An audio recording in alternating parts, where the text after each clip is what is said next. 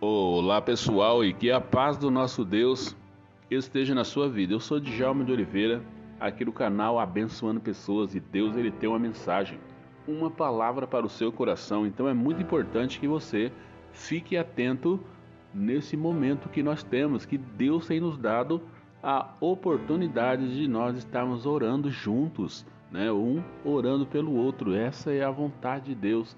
Então, é muito importante esse momento da nossa vida, né? E olha só, é, hoje é segunda-feira, está começando a semana, começando mais um dia. Então nós precisamos estar colocando a nossa vida nas mãos de Deus, pedir que Deus venha nos, é, nos dar sabedoria para nós lidarmos com as coisas dessa vida, né? Então, é, dessa vida, desse dia, né? É muito importante que Deus nos oriente, nós ficarmos atentos com tudo isso. E também é importante falar que essa semana é a semana da nossa live, tá bom? Dia 5, né? Sexta-feira próxima vai ser a nossa live. Nós temos um tema: Jesus está no barco da sua vida. Então, quando Jesus está no barco da nossa vida, pode ter certeza que as tempestades vai se levantar, as dificuldades vão aparecer, mas mesmo assim Jesus Cristo ele está no barco e ele vai estar esperando você tomar uma atitude. E se você é, temer na hora, se você não tiver fé para repreender o mal, ele vai se levantar e vai acalmar a tempestade da sua vida. Então, é muito importante que você venha participar com a gente sexta-feira, a partir das 21 horas, nós estaremos ao vivo para juntos nós adorarmos a Deus e falar acerca dos cuidados de Deus na nossa vida. E quem vai ministrar esse estudo, essa mensagem, vai ser o nosso pastorzão, o pastor Beto. Ele está sempre com a gente e vai estar com a gente ministrando, tá bom? Então compartilhe aí com as pessoas.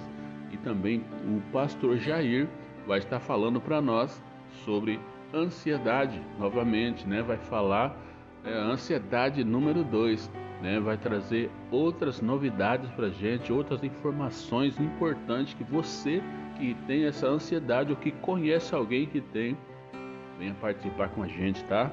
Para que você aprenda a lidar com tudo isso que algumas vezes é tão difícil para a pessoa que tem isso, né? Então, participe com a gente sexta-feira e nós vamos estar juntos. E também, pessoal, temos a Adriana, a irmã Adriana, ela trabalha na Santa Casa e é enfermeira.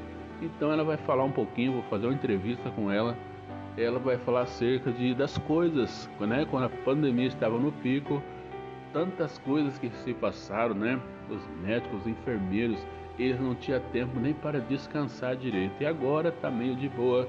E vem, né? Mais um final de ano onde o comércio abre à noite.